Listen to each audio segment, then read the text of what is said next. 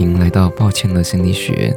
这里我们会分享各种心理学的知识，包括心理测验、科普知识以及历史故事。如果您喜欢我们的节目的话，别忘了追踪我们的节目跟 IG 哦。欢迎来到抱歉了心理学，我是主持人小萨。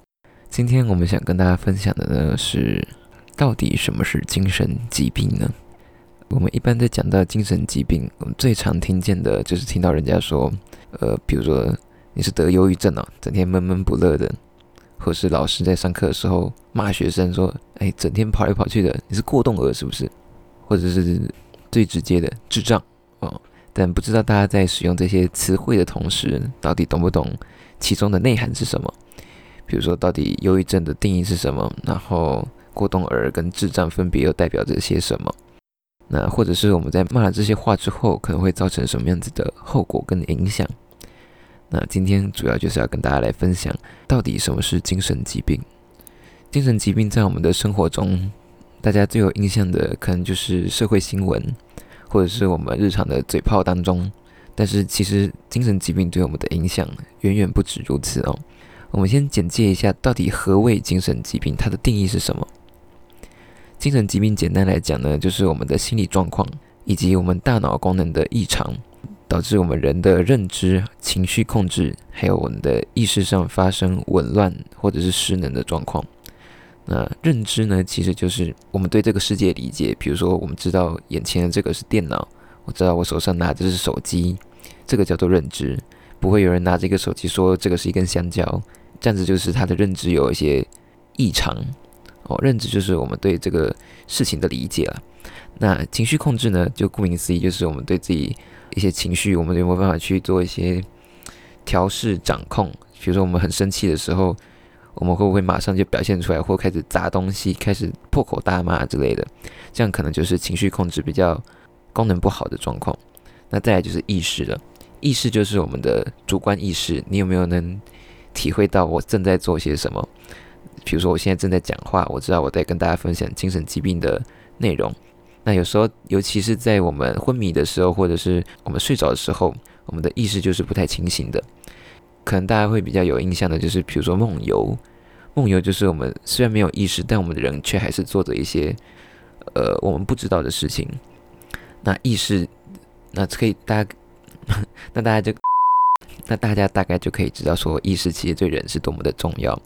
假设我们在做一件事情，我们的意识模糊，甚至是我们根本就没有意识的话，就有可能会做出让人家觉得不合理，或者是让我们后悔的事情。所以，以上这三点——认知、情绪控制跟意识发生异常，那源自于我们的心理状况以及大脑功能的异常。这就是我们对精神疾病大概的定义。那我们常见的精神疾病呢，就有忧郁症、强迫症、人格障碍。情绪障碍、失眠症、ADHD、注意力不集中过动症啊，或者是多动症等等。但大家可能会想说，诶，这些我都听过啊，但是跟我有什么关系呢？就是我知道了有什么用吗？哦，我们先跟大家分享一下，就是知道这些知识到底有什么用。然后我们接下来就再来细讲说，我们又可以怎么样来看待精神疾病这样的状况。那首先，如果我们，那首先第一个。呃，了解精神疾病很重要的一点就是，其实我们每个人都可能会得到精神疾病。现在有越来越多比例的人患有忧郁症，忧郁症它的终身盛行率几乎有到五分之一，二十趴左右。那失眠症的话，也有大概十分之一的比例是你可能一生当中会得到失眠的状况。那这个是第一个，我们自己可能会得到这些精神疾病。那我们知道了就可以。提早去做一些预防，或者是我们可以知道怎么帮助自己。那再来呢？我们身边的人也有可能得到精神疾病，比如说我们的家人、我们的朋友，或者是我们的工作伙伴等等的。哦，那我们要怎么样跟他们相处？怎么样照顾他？怎么帮助他们能够跟他们的疾病相处，或者是复原，都是有所帮助的。如果我们了解他们的状况的话，那最后呢？比较有爱心的人会比较有在意的啦，就是我们的言行举止，可能有时候会不小心伤害到患者或者是患者的亲友，比如说我们之前说的啊智障啊，或者是过动症啊，其实大家可以去思考一下，呃，假设如果一个人他患有这些疾病，然后他听到别人在这样互相骂的时候，他会不会觉得说别人是在骂自己？那另外，我们用这种负面的方式来使用这些词汇，也会造成呃我们社会大众整体对这些词汇的一些负面的看法。比如说，我们就会觉得说智障就是不好啊，忧郁症就是不知足啦什么的，这些都会造成我们大众对精神疾病的一些误解或者是负面的标签化。哦，讲这些会不会太无聊？但我觉得很重要了。前面是一些可能我们会发生的不好的状况。那如果我们了解精神疾病有什么样的好处呢？像我们刚刚有说到，第一个我们可以预防疾病的发生。比如说我们发现了好像有点，比如说忧郁症好了，我们发现自己可能这几天都有点闷闷不乐，然后饭也吃不好，睡也睡不好，那我就可以提早去呃看一下医生，或者是我可以吃一些 可以帮助自己心情变好的食物。帮助自己的呃身体状况，或者是改变我们自己的作息，就可以达到预防的效果。那第二个就是及早治疗嘛，呃，其实很多疾病都是这样，就是你越早发现、越早治疗，它就越容易痊愈。像呃最让人遗憾的就是癌症嘛，很多人都是在癌症末期三四期之后才发现啊，从那个时候再来治疗，那个难度系数就高了很多。所以了解心理疾病的知识，可以帮助我们。提早去做一些治疗，那就可以更容易的让我们的疾病有康复的机会。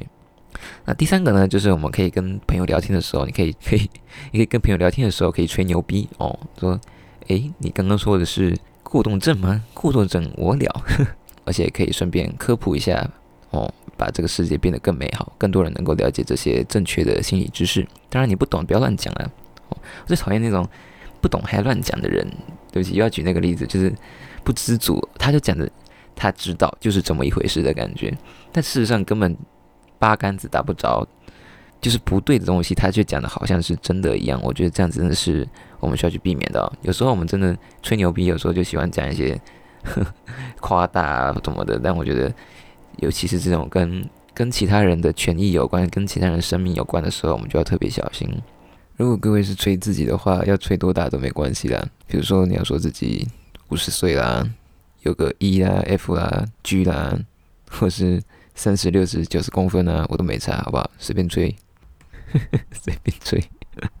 好，那再来第四个，呃，刚刚说预防疾病嘛，治疗，然后吹牛逼，再来你多少可以对社会有点贡献，至少你不会成为那个加害者的角色。让我们一起为世界和平付出一点贡献。好啦，那以上大概就是我们了解精神疾病的。好处，还有我们不了解精神疾病可能会造成的危害。那接下来我们来聊聊精神疾病的成因好了。就为什么人会得到精神疾病呢？其实我们在聊的时候，通常会讨论到三个面向。第一个就是患者的心理状态，他的想法、他的信念、他的思维。比如说，我这个人哦，吵架的时候就习惯看对方不好的一面，然后直接骂出来啊。有的人吵架的时候就习惯先冷静下来。我们的心理状况跟我们的想法比较多影响的是我们如何看待事情啦。比如说上司给我一个工作，那我看到的是，诶，是一个好机会，可以让我展现自己的能力。还是说啊，天哪，又来一个任务，好痛苦，原本压力就已经够大了，还要让我去承受这一些。呃，另外一个方面来讲，比如说我们今天遭遇到挫折、失败了，那我们怎么看待这个失败？我们说啊，我的人生就是一无是处，这个是一个。啊，另外一个就是，哎，这次的失败让我学习到了一些新的东西，下一次我就不会再做一样的失误了。等等的这些，我们对事情习惯性的想法，我们怎么看事情，会影响到我们大脑如何来处理这些讯息。如果我们用一些比较负面或者是一些让我们自己比较有压力的思维来想的话，这些压力就会造成我们大脑的不协调，就会开始产生异常。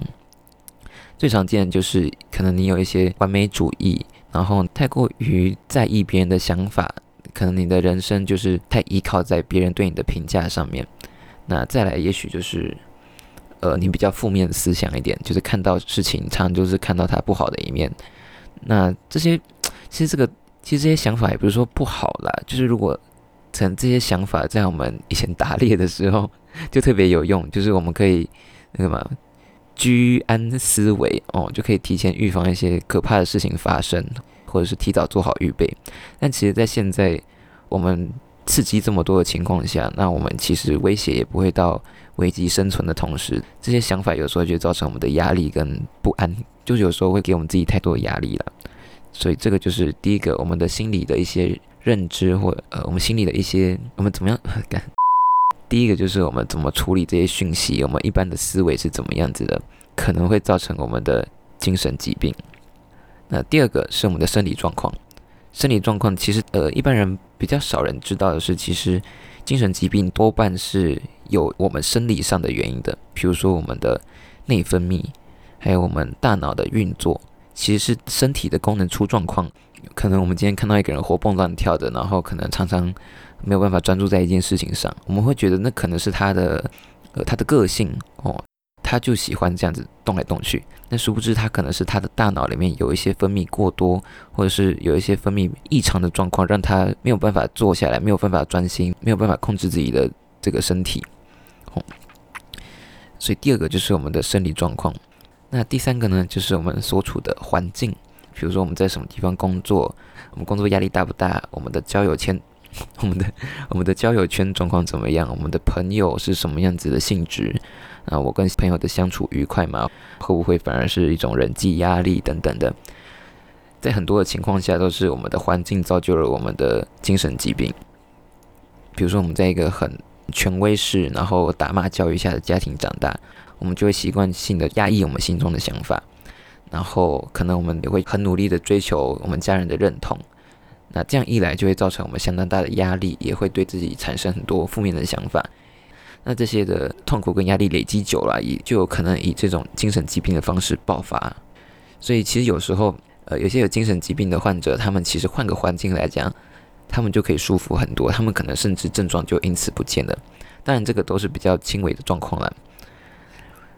所以，以上第一个就是我们自己心里的想法，呃，怎么处理讯息，就是我们一般说的心理啊。第二个是生理状况，第三个就是所处的环境。那我们在治疗的时候，通常都是三管齐下的。比如说，你的心里有一些会让你常常感到困扰的想法，我们就可以用咨商的方式去找呃专业的心理咨商师，可以去陪你讨论说，诶，为什么你会用这样子的方式来呃处理这些情绪呢？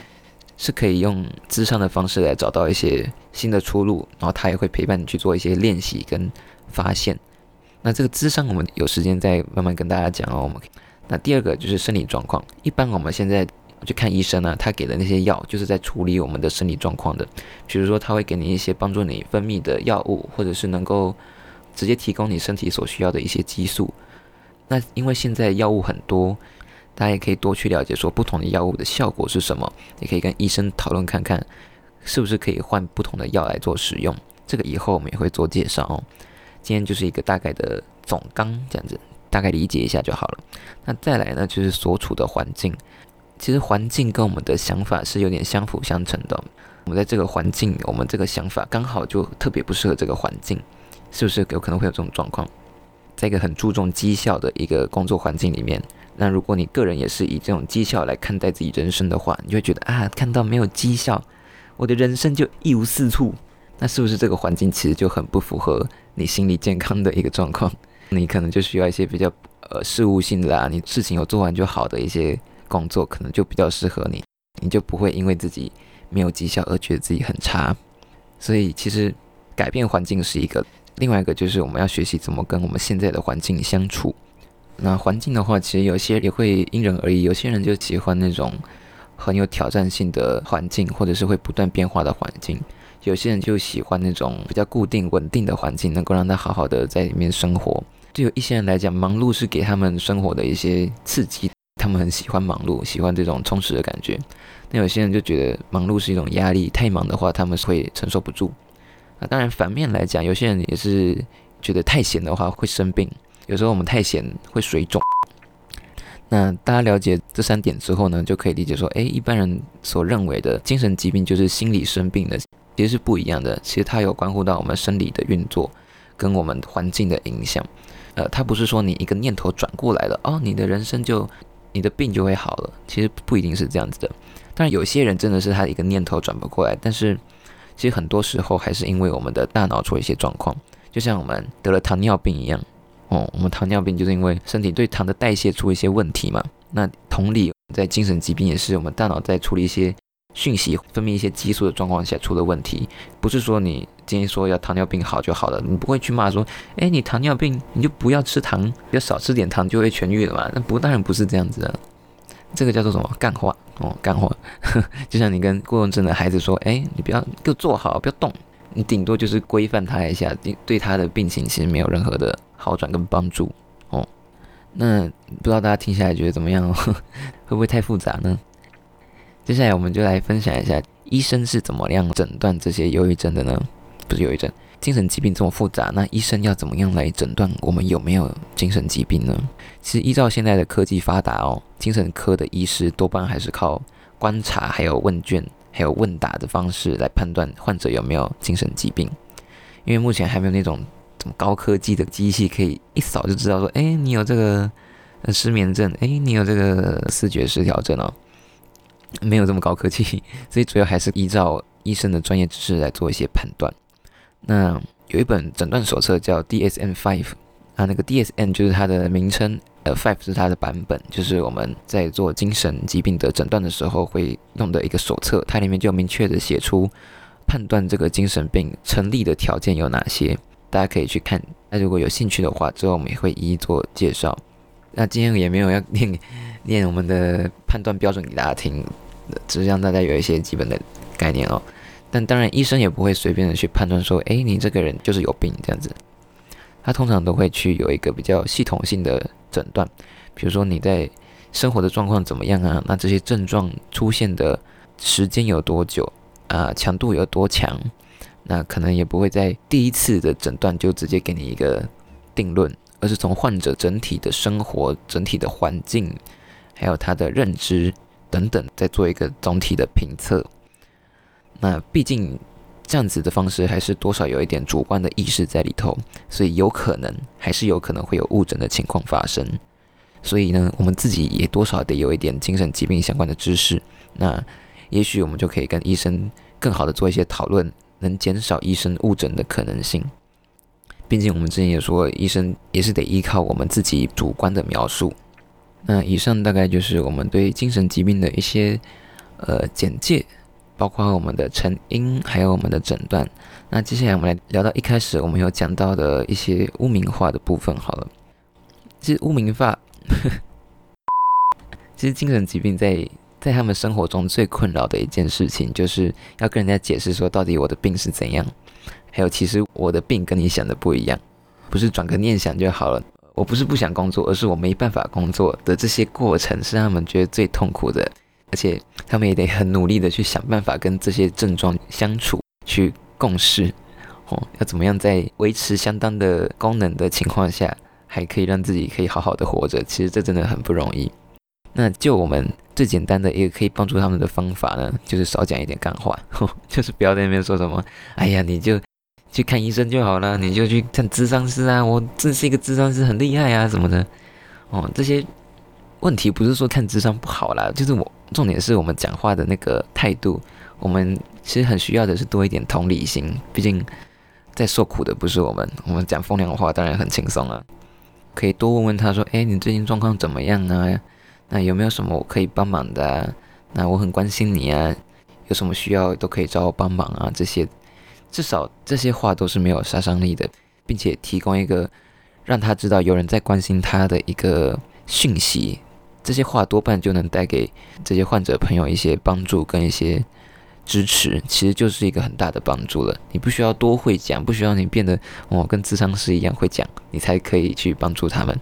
其实也不用，就少讲点风凉话，然后 我们自己以为是的，自以为是好了，自以为是的一些知识，不要那边卖弄哦，其实就可以帮助到他们了。像有一些可能老一辈的啦，或者是。呃，可能水准并不太高的小伙伴们 就很喜欢去卖弄知识，觉得诶，这个我懂一点，然后就喜欢乱讲。那如果假设我们在知道身边有这样状况的朋友，而且他有遭遇这样的情况，我们就可以在事后多关心他一点。毕竟，其实每一次面对这样子的场景，对他们来讲都是一种折磨跟灾难。嗯，那我们接下来想说，接下来我们也许可以来体会一下这种被误解或者是被嘲笑的感觉。假设我们今天你是一个钢琴大师，好了哦，你超会弹钢钢琴，你超会弹钢琴，不管什么稀奇古怪的谱你都会弹，你只要看一眼，一首优美的曲子就出来了。再加上哦，你也住在一个音乐世家，你爸爸会弹，你妈妈会弹，你的侄子也超会弹哦，钢琴世家。但是在你们家不会弹钢琴，像是一个诶，这个人是变种吧？这种感觉哦，可能要去验一下 DNA。假设有一天好了，你的手受伤了，诶，未来暂时没有办法去碰琴了。那结果你在一个朋友的生日派对上啊，大家很开心啊，在喝酒啊、party 啊、唱歌啊什么的。那有一个人突然就说：“诶，你们家不是钢琴世家吗？那你一定很会弹钢琴喽！诶，赶快来秀一首给大家听啊！”